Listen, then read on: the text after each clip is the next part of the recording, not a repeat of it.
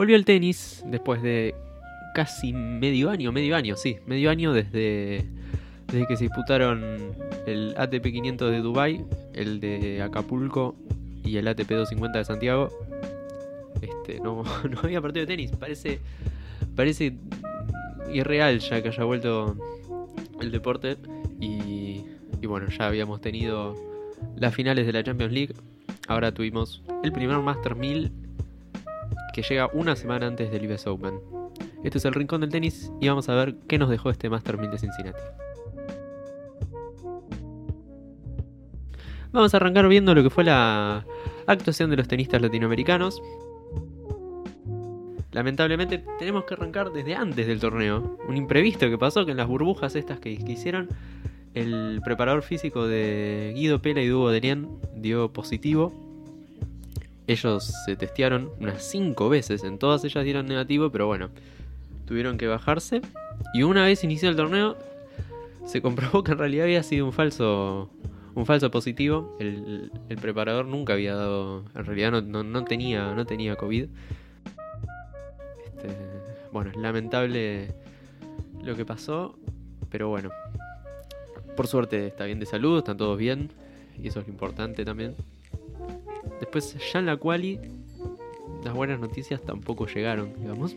Perdieron todos, Cuevas del Bonis, Cory y Londero, cayeron en primera ronda, y Monteiro fue el único que ganó, porque le ganó a Fede Coria también, digamos, al menos un, un latino iba, iba a avanzar, pero después se tuvo que retirar en segunda ronda frente a Rusubori, el finlandés, complicado apellido para pronunciar, que juega muy bien, juega muy bien Rusubori y que cuando se descongela el ranking, cuando sea que eso pase, si va a seguir existiendo la ATP, va a entrar al top 100.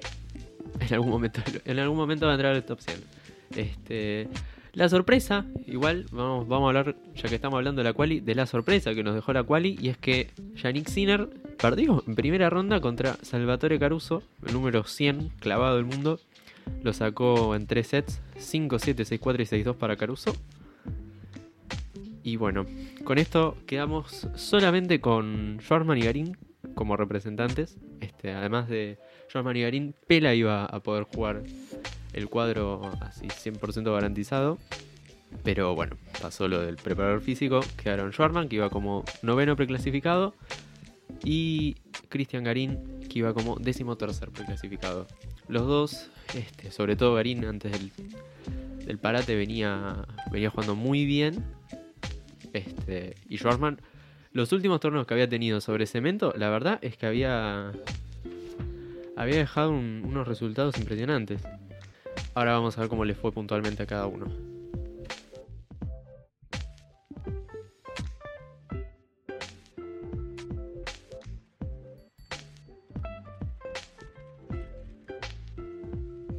Vamos a arrancar con, con la participación de Garín.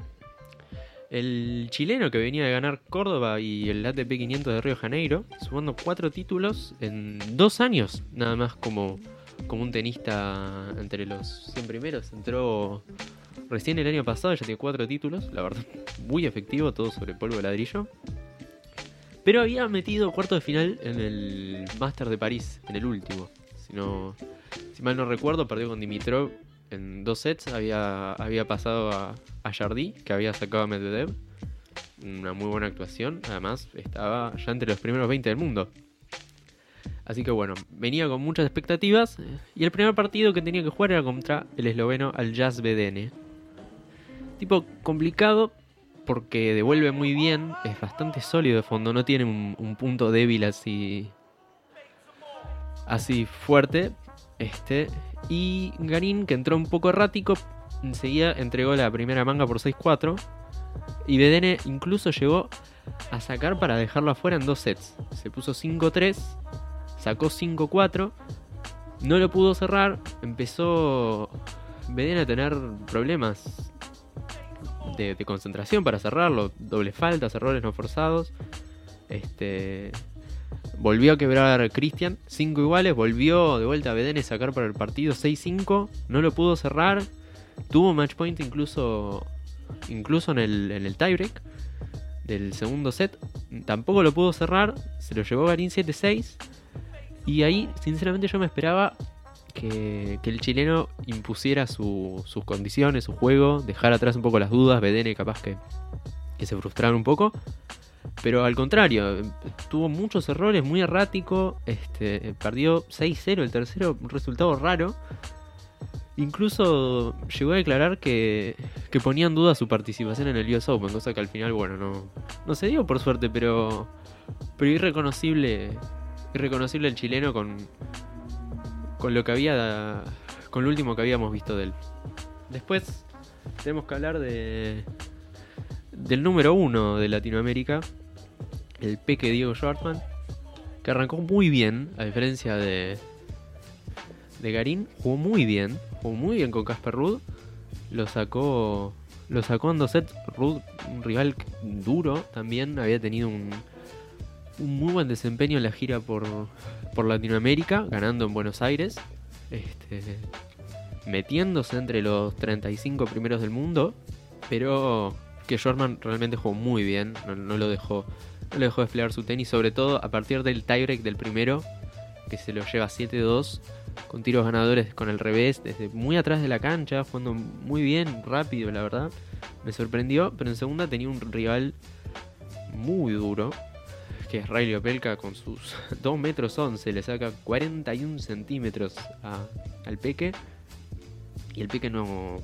Ahí ya no encontró, el- el- no, no pudo mostrar lo que, lo que había mostrado en primera ronda muy errático, muy pasivo quizás en sus juegos de saque. Terminó entregando el primer set 6-3. Nunca le encontró mucho en, Sobre todo en el primero no le encontró directamente el, el saque. Opelka no, no- le pudo hacer daño con, con la evolución. Sharman que devuelve muy bien también hay que aclarar. Después Opelka quiebra enseguida en el segundo set. Este, cuando estaban tres iguales.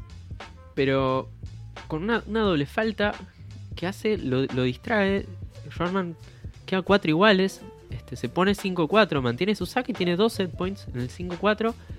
Que lo que tiene los sacadores es que, bueno, con, con dos, con dos buenos saques te, te dejan en, en la lona de vuelta. Eso es exactamente lo que pasó. Dos muy buenos saques de un tipo muy alto, una cancha muy rápida. No le dejaron chances. Quedó 5 iguales, la cosa volvía a parecer cuesta arriba, este, en los puntos de, de definición también el sacador siempre me da esa impresión de que el tipo que saca muy bien en los tiebreak tiene más chances que el otro, está, el otro juega más presionado, sobre todo a veces muy vulnerable con su segundo saque, comete dos errores no forzados en el tiebreak y Opelka le cerró el partido 6-3 y 7-6 y con esto nos quedamos sin latinoamericanos en la segunda ronda del torneo.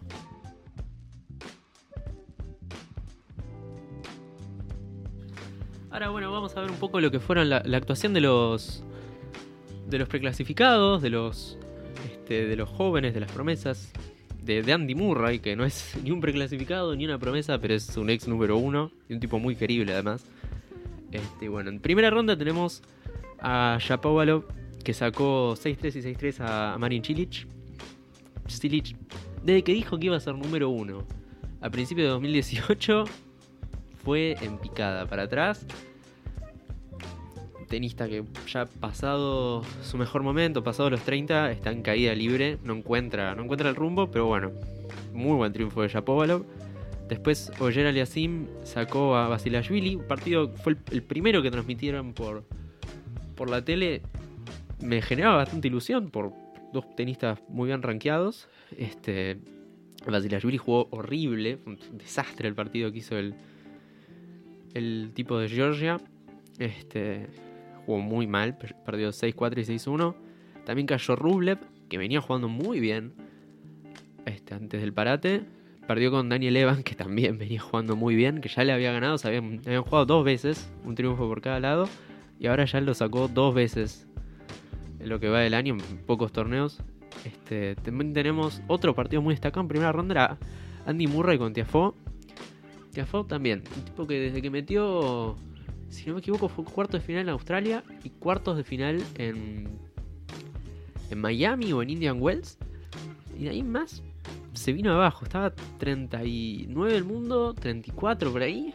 y se fue. Ahora está 80, está jugando no mal, pero muy regular. incluso me da la impresión de que le falta, le falta potencia. Es algo que cuando, cuando había arrancado era su principal virtud, era un tipo muy intenso y ahora es una sombra, está desconocido.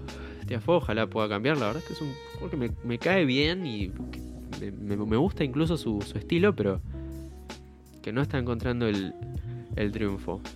Ya en segunda ronda tenemos la vuelta de Sisipas, que está jugando muy bien. Sacó a Kevin Anderson, que volvía.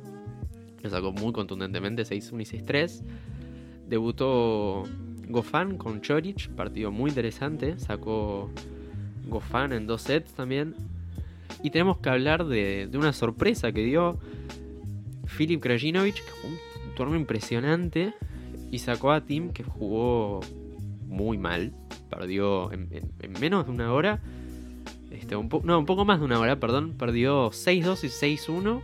Desastre, jugó muy mal. Incluso él fue, muy crítico con, su actuación, también.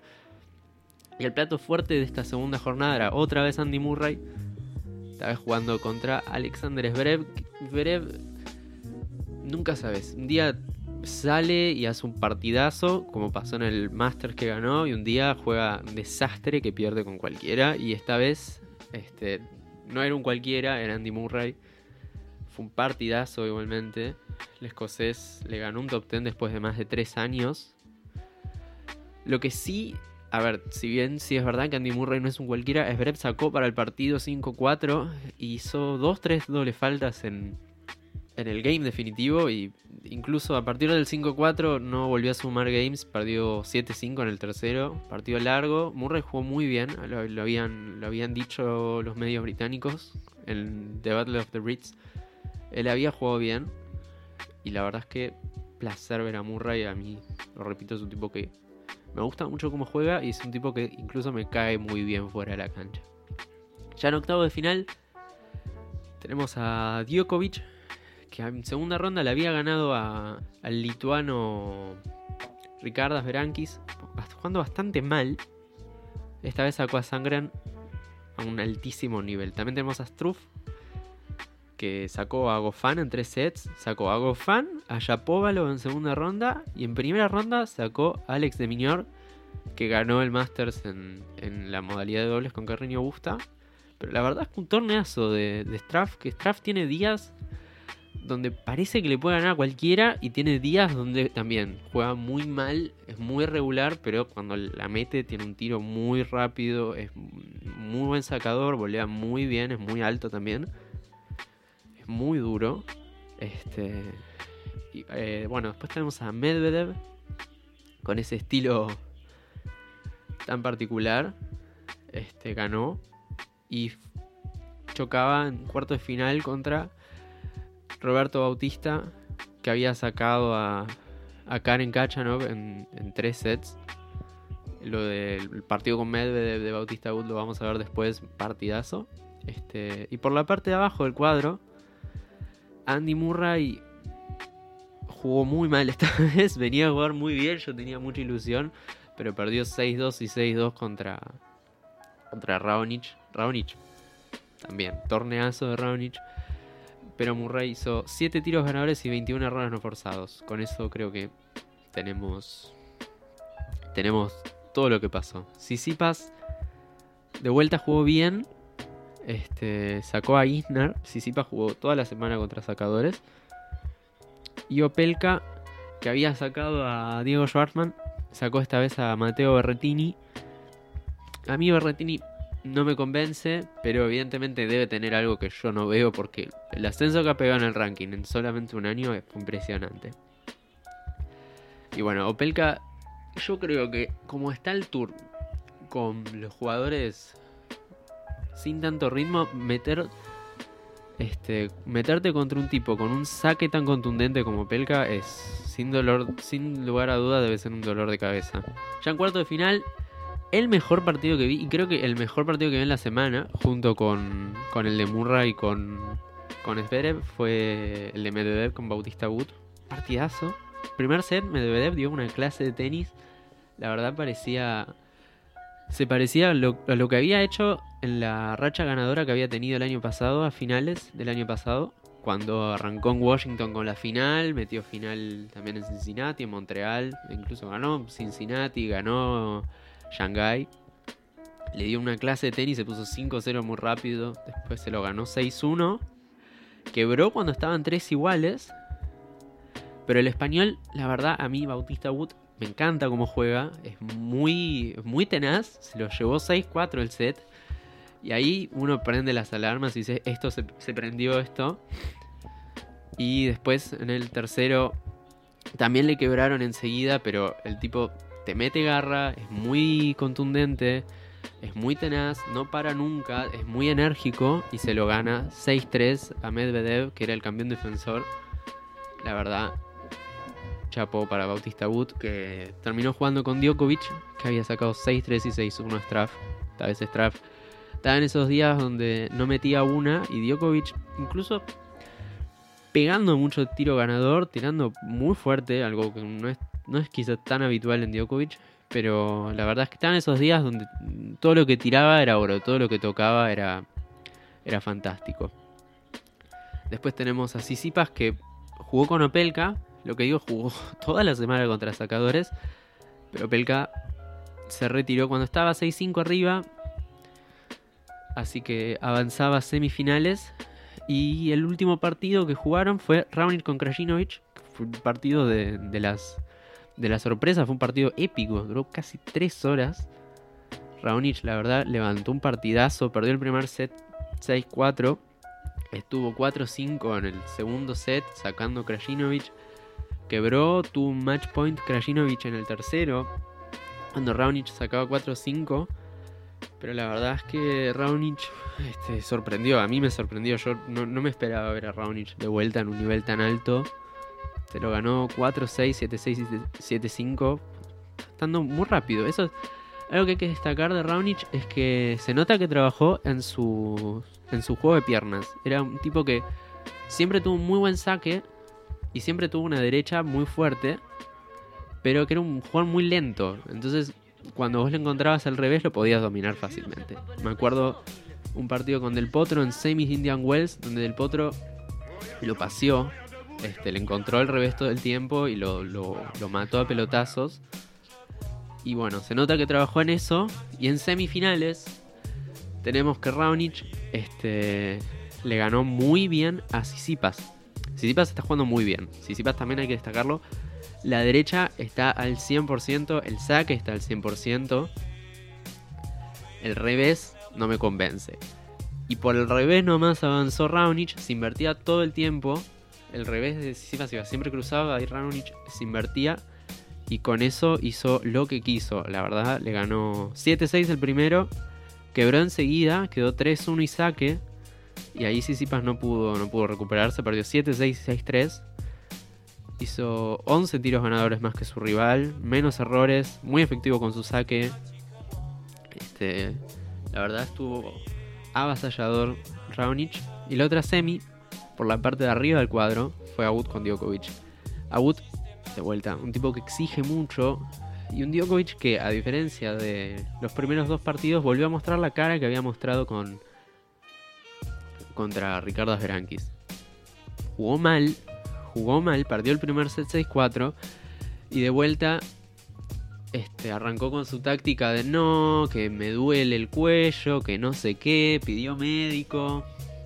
La verdad es que no se notaba porque no estaba sacando mal. Incluso se puso 4-1, tuvo chances para volver a quebrar y sacar para 5-1 contra el 12 del mundo, contra un tipo tan regular como Bautista Wood. La verdad que si estás tan lesionado yo creo que no podrías hacer nada. Este, sin duda tendría alguna molestia, porque se lo veía medio quejoso, pero. Lo ha hecho tantas veces que yo la verdad que ya a Djokovic no le creo nada, no me cae bien Djokovic.